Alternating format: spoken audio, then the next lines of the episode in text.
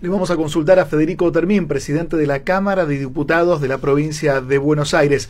Otermín, buenas tardes. Aquí Romina Calderaro y Luis Bremer lo recibimos. ¿Qué tal, Luis? Romina, ¿cómo le va? Muy buenas tardes para, para, ustedes y para toda la audiencia de la radio. ¿Cómo están? Muy bien. Eh, Otermín, le voy a preguntar primero por esta etapa nueva que comienza en los centros de adultos mayores. ¿A cuántos institutos se va a llegar en la provincia y cuántos, cuántos ciudadanos se van a vacunar? Bueno, la verdad que estamos muy entusiasmados, ¿no? Porque la vacuna es un horizonte para poder ponerle fin a esta pesadilla que es el coronavirus. Está programado eh, vacunar a todos los adultos mayores de todas las residencias eh, de adultos mayores de toda la provincia de Buenos Aires. Se comenzó en el hogar Elías Romero de Lomas de Zamora, que depende del PAMI y fue el primero y ya se activó el, el operativo y eh, va a ir dependiendo la velocidad del operativo de vacunación en función de la llegada de las vacunas. Saben que a nivel mundial es todo un tema eh, esta, esta cuestión eh, y que se está trabajando intensamente en nuestro país para poder contar con, con, las vacunas necesarias. Pero algo que es muy importante plantear para que toda la ciudadanía, y aprovechando la posibilidad que me dan ustedes tan gentilmente de poder hacer esta entrevista, que sepan los habitantes de la provincia de Buenos Aires que es fundamental que se inscriban en el registro de vacunación en la página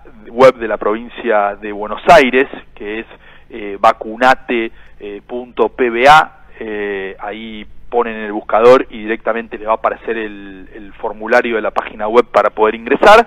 ¿Por qué? Porque la vacunación es eh, optativa eh, y es eh, fundamental que cada persona dé el consentimiento explícito de que se quiere eh, vacunar. Acá hemos contado, discúlpeme Otermín, todo el procedimiento que es complejo, aunque parece, mucha gente entiende tal vez eh, falazmente que vacunarse es como pasar por una farmacia y aplicarse una vacuna. No, no es así, porque cuando se abre la ampolla tienen que estar las cinco personas ubicadas, convocadas, no se puede desperdiciar, no puede estar más de 15 minutos fuera de una cadena de frío, por lo tanto eh, es importante todo este operativo previo, que es inscribirse, ver en qué momento llaman a cada uno, según si hay enfermedades prevalentes o según la edad, y luego estar puntualmente a la hora de ser convocado. Sí, excelentemente, lo, has, lo, has, explicado muy bien y por eso es importante que la gente se inscriba porque los turnos para la vacunación se asignan en función del padrón que se genera en eh, la página web. Entonces es, eh, es muy importante esta cuestión, que den el consentimiento de que se quieren eh, vacunar, que quieren participar de este plan provincial, que es público, que es gratuito y que es optativo, que es importante plantear esto, pero nosotros queremos que cuanta más gente se vacune, más rápido vamos a poder estar de, de poder volver a, a, esa normalidad que, que extrañamos. Entonces, estamos también eh, haciendo todo lo posible para que la mayor cantidad de gente se, se vacune y, realmente estamos hablando del operativo de vacunación más grande de, de, la historia argentina. Hay un esfuerzo muy grande eh, logístico del gobierno nacional, de todo el equipo encabezado por el presidente Alberto Fernández, del gobernador Axel Kisilov, de los respectivos equipos de salud, para que esto se pueda llevar adelante. ¿Cómo le va? Eh, discúlpeme, yo no quiero enfrentarlo con la ciudad de Buenos Aires, pero no me cierran los números. ¿Cómo puede ser que ya hayan empezado a vacunar en residencias geriátricas ustedes y no en la ciudad si proporcionalmente reciben la misma vacuna? Digo, pues, proporcionalmente la misma cantidad en relación con el tamaño de la población. Bueno, eh, desconozco en todo caso cuál es la, la, la situación de, de la ciudad de Buenos Aires. Sí nosotros podemos decir que estoy, digamos, muy orgulloso que ya tuvimos más de un millón trescientos mil inscriptos en la página web del gobierno de la provincia de Buenos página. Aires. Empecemos porque tienen página de prescriptos. Bueno, me parece esto que es importante para poder organizar el operativo de, de, de vacunación. Creo que, claro. eh, digamos, hay, y lo explicaba muy bien Luis, hay toda una logística atrás de eso que, que no se hace un día para otro. Me parece que hay una muy buena previsión de Axel de Daniel Goyán, de Nico Kreplak y de todas las compañeras del equipo de, de, salud en poder organizar algo. La provincia es enorme, compleja, es sí, sí, sí, mucho más mucho grande que la ciudad de Buenos Aires. Más compleja y con más vulnerabilidades que una ciudad rica Totalmente. como la ciudad de Buenos Aires. Pero me quiero sumar a la pregunta de Romina, que claramente apuntó sobre algo que es vital. En la región del AMBA es capital y provincia, es imposible disociar ambos territorios. ¿Hubo algún tipo de diálogo para que también la ciudad inicie un proceso de inscripción? Hasta ahora la gente de la ciudad me dijo puntualmente, y agradezco la información, información que hasta que no le confirmen la llegada de las vacunas no iban a abrir ninguna página de prescripción y yo lo que les dije es, bueno, 24.000 ya recibieron y van a recibir van otra llegando tanda. las vacunas, Claro. ya tienen para decidir a quiénes van a vacunar primero. Y ahí me dijeron a partir del 8 de febrero, pero parece ir todo eh, detrás de una pulseada más político-partidaria que sanitarista. Bueno, ese análisis yo se lo, se lo dejo a ustedes y lo comparto de todas maneras desde ya, me parece que... Ay, Dios, pero... pero, Perdón, eh, pero fue un gran momento. Claro, lo comparto. Pero lo que sí puedo plantear es que, es que, digamos, hay un trabajo de previsión muy grande que hace el gobierno de la provincia. Creo que hubo di- di- eh, diversos momentos a lo largo de esta pandemia que, que lleva menos de un año, pero parece que hace 10 años viviéramos en, en esta tragedia. eh, que hubo, digamos, ciertos momentos en el cual el gobierno de Ciudad de Buenos Aires buscó sacar alguna ventaja, si se quiere cortita, en algún momento mostrándose como más simpáticos o más canchero, de no pasa nada y todo puede estar más abierto y tratando de mostrar a que el presidente y el gobernador estaban como más preocupados por, por la cuestión. Eh, y, y- y ahora, digamos, desconozco cuáles son los motivos, si era que no, no tenían confianza en la vacuna, en que lleguen, no, no lo sé. Lo que sí nosotros vemos es que la vacuna es una realidad, que las vacunas ya están entre, entre nosotros, que es una vacuna que sirve, porque además se van haciendo pruebas sobre los vacunados y es muy Sí, importante que hay, se hay dos cosas que son geniales que, que las escuché en la conferencia de prensa que brindó Kicillof el otro día después de reunirse con los intendentes, me parecieron realmente muy buenas porque todo el equipo de salud de la provincia, esto corre por mi cuenta, me parece muy bueno.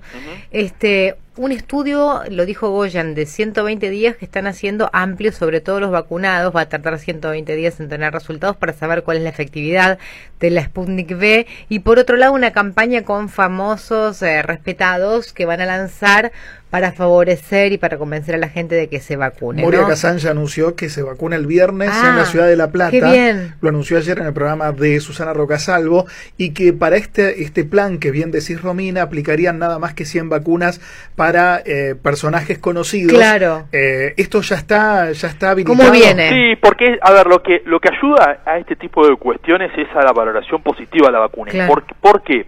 Porque también tiene que ver con las incongruencias de la, de la oposición que van como intoxicando la conversación pública. Primero plantearon que la vacuna no sirve para nada o que era mala, ¿no? Después plantean que la vacuna no va a venir y después le molesta que ayudemos a la gente Sí, que sí, se sí. inscriba. Es como una serie de cuestiones totalmente contradictorias entre sí, pero que las van diciendo y que va generando como un eco. Entonces, me parece que, eh, que el propio Axel haya sido el primero en vacunarse, que Daniel Goyan haya sido el primer mayor de 60 años en vacunarse, que lo haya hecho Cristina, Alberto, son cuestiones importantes que inspiran y que generan confianza en, en la población y Ah, que ayudan a defender este operativo. Perdón la pregunta bien intencionada. Me pregunto, estamos hablando con Federico Termín, presidente de la Cámara de Diputados de la provincia de Buenos Aires. ¿Por qué la oposición de un distrito que tiene la población más longeva, por lo tanto, la mayor población en riesgo, está en la ciudad de Buenos Aires, que es mayor de 65 años?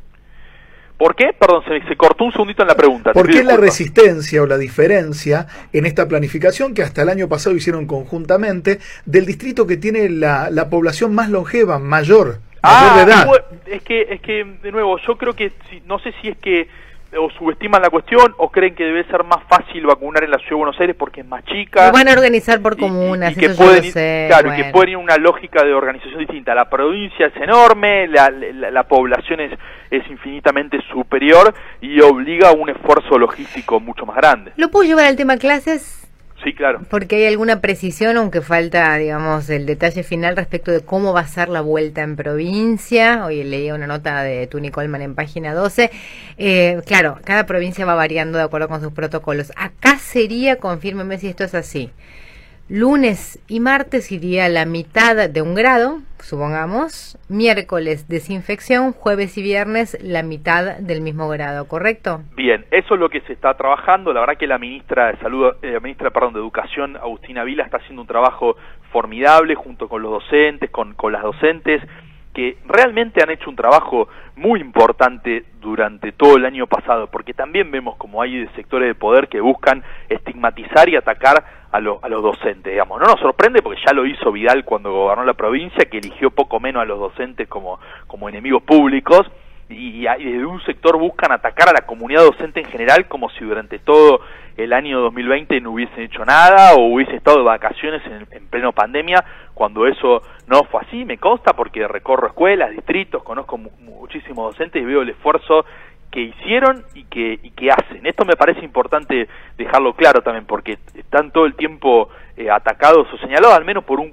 un, sector de, de, la oposición y de, la, y de los sectores de, de, poder mediático. La idea es que a partir del 17 de, de febrero en la provincia puedan retomar las clases aquellos chicos y chicas que tuvieron mayores dificultades en 2020 para que la continuidad pedagógica eh, sea lo mejor posible y en eso se trabaja con los docentes y con la docentes y que a partir del primero de marzo se retome la presencialidad de en toda la provincia exactamente eh, y, se está conversando con, con, todos los gremios, con toda la comunidad eh, educativa, pero nosotros estábamos absolutamente a favor de poder retomar la presencialidad, es lo que es lo que queremos hacer.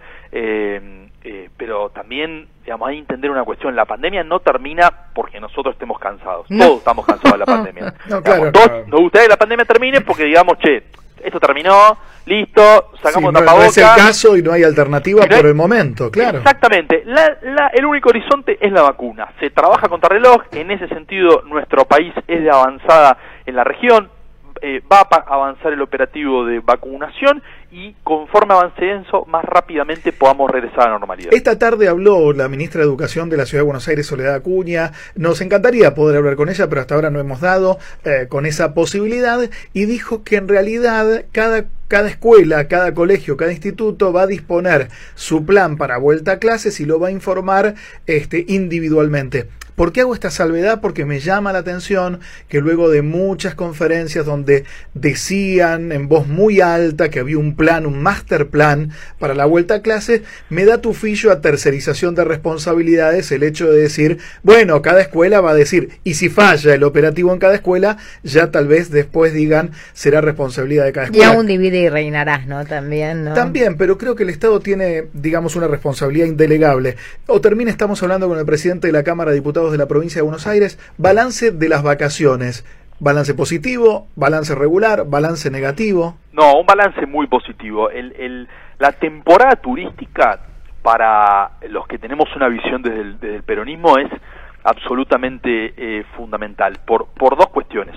Por una dimensión económica, el turismo es una industria sin chimenea que genera muchísimos puestos de trabajo, tiene un, un valor muy importante en nuestro país. Creo que incluso no está lo suficientemente valorado colectivamente la potencia turística que tiene nuestro país y es algo que seguramente vamos a trabajar muy fuerte en la pospandemia. La provincia de Buenos Aires tiene lugares maravillosos más allá de, la costa, que es lo que con lo que la mayoría conocemos, eh, y después tiene una dimensión muy importante desde, desde lo humanitario, desde lo que implica para una familia poder agarrar el auto e irse unos días con los chicos eh, a la playa, a la montaña, a las sierras, a, compartir, a disfrutar. Entonces, en este, en este año largo, horrible en términos de esta pesadilla del coronavirus, que pudo haber una temporada, me parece que es valioso. Por supuesto, no es la temporada que todos soñamos, porque no, está, no es la realidad que todos soñamos, pero me parece que en ese sentido el, el saldo, aunque si bien la estamos promediando, es, es muy positivo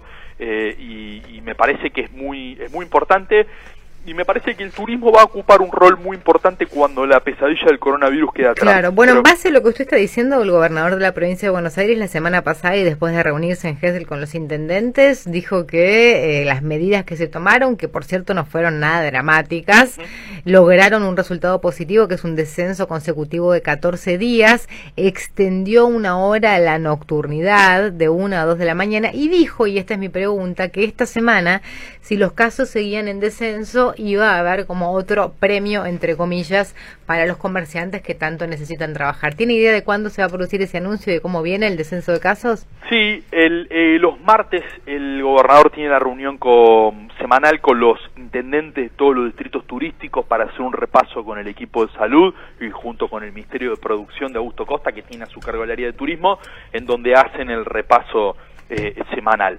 Eh, así que seguramente en esa reunión eh, se estará repasando esta cuestión. Pero sí me parece importante plantear que vamos a estar soñando con una pospandemia y creemos que el, turismo en la provincia, digo, porque todos pasamos mucho tiempo encerrados, y la provincia tiene lugares maravillosos para hacer microturismo, para poder hacer escapadas, para poder hacer eh, eh, eh visitas de, de, uno o dos días, eh, y, la verdad es que soñamos con, con que pueda haber un, que pueda ser un gran 2021, que va a estar signado por la vacunación y por la reactivación económica. Tenemos un, optimismo realmente muy importante en este año.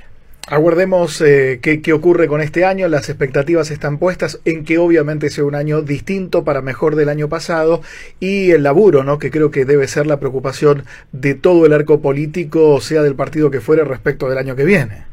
Totalmente. De este año, digo, ¿no? Totalmente, bueno, y en eso, en eso Axel tiene una mirada muy, muy clara de, de del valor que tiene la producción nacional y va a hacer un va a haber una batería de medidas, va a haber una gran apuesta del gobierno de la provincia de Buenos Aires, por, por, supuesto junto con el gobierno nacional, para poder ayudar a los empresarios pymes, a las empresarias pymes, que venían muy golpeados los cuatro años de las, de las políticas de Macri con el impacto que hubo y que este año de, de, pandemia claramente complicó todo, pero va a ser un lugar donde vamos a apuntar muy fuerte a las pymes porque tiene un rol muy importante en la creación de puestos de trabajo que es lo que necesita la provincia. Estaremos atentos entonces. Muchísimas gracias, Otermín. Gracias por la comunicación, Luis y Romina. Un abrazo grande para un ustedes abrazo. y para toda la audiencia. Federico Termín, presidente de la Cámara de Diputados de la provincia de Buenos Aires.